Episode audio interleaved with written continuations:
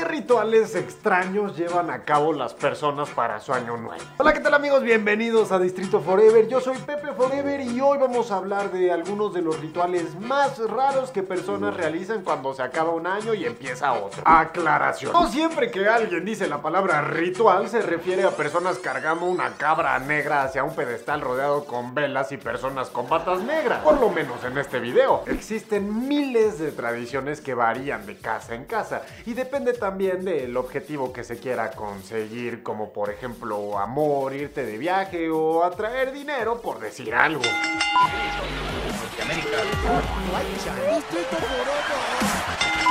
Ropa interior de colores. Es bastante conocida esta tradición en México. Rojo para el amor, amarillo para el dinero. Muchísimos han adoptado esta costumbre, pero realmente no existe un conocimiento de su origen que esté bien registrado. Unos dicen que el amarillo es para dejar atrás las malas energías porque el color está relacionado con el sol, astro que la naturaleza nos brinda luz y vitalidad. Además, este color siempre está relacionado con las buenas energías, la felicidad, la riqueza y la prosperidad. Mientras tanto, el color rojo desde la Edad Media ha estado prohibido esto por ser considerado un símbolo de brujería, pero a su vez también ha significado sangre y vida. Razones suficientes por lo que muchas personas consideran este color como un color de la buena suerte. Además, este color siempre está ligado a la pasión, al romance, como las rosas rojas, así que también este color se liga para conseguir supuestamente una pareja. Pero ojo, porque también está ligado a la fertilidad.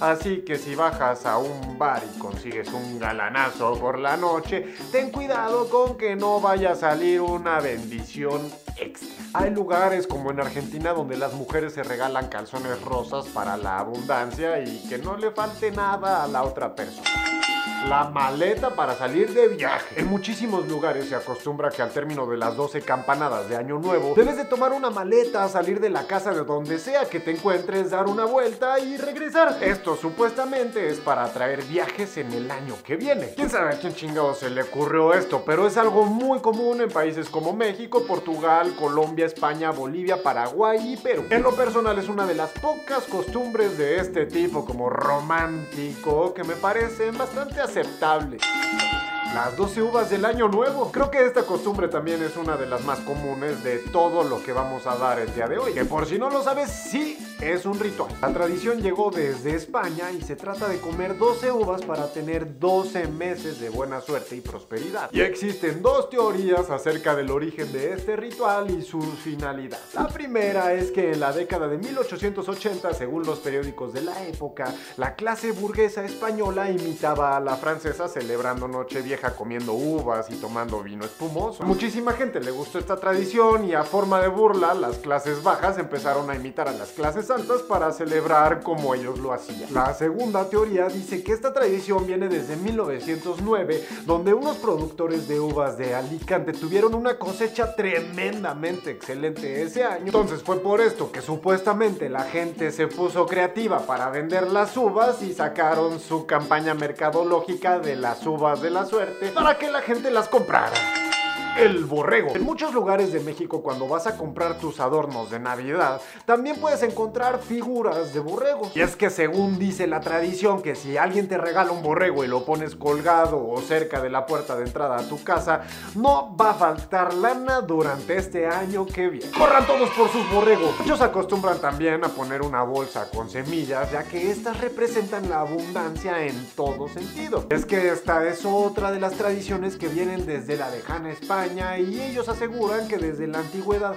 los borregos son considerados como animales bíblicos y que se les relaciona con la abundancia, con la prosperidad, todo debido al valor monetario que desde siempre y desde la antigüedad han tenido. No encuentro falla en su lógica. Y es que para los que no sepan, esto es porque los borregos antes eran moneda de cambio y un elemento muy importante para la compra o para la venta de bienes barrer las malas vibras. Esto también es una de las costumbres bastante conocidas en Latinoamérica donde muchas personas se dedican a limpiar su casa para eliminar las malas vibras que se hayan alojado durante el año pasado o el año viejo. Este ritual es uno de los más curiosos. La lógica de este ritual es que para poder invocar y atraer cosas buenas a nuestras vidas, primero debemos de librarnos de las cosas malas. Y es por eso que necesitamos una buena escoba para barrer toda la casa y lanzar a la...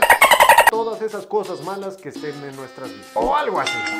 Cada quien tiene sus propias costumbres en casa y a lo mejor hay muchas de estas que son más chistes locales en familia y siempre hay espacio para crear tus propias costumbres. Lo mejor de todo esto no es la magia que se supone que haces con todos estos rituales tan estúpidos, sino las costumbres que generas con las personas a las que amas, tu familia.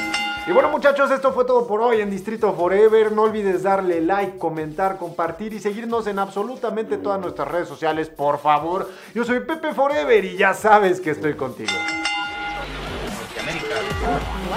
Distrito Forever.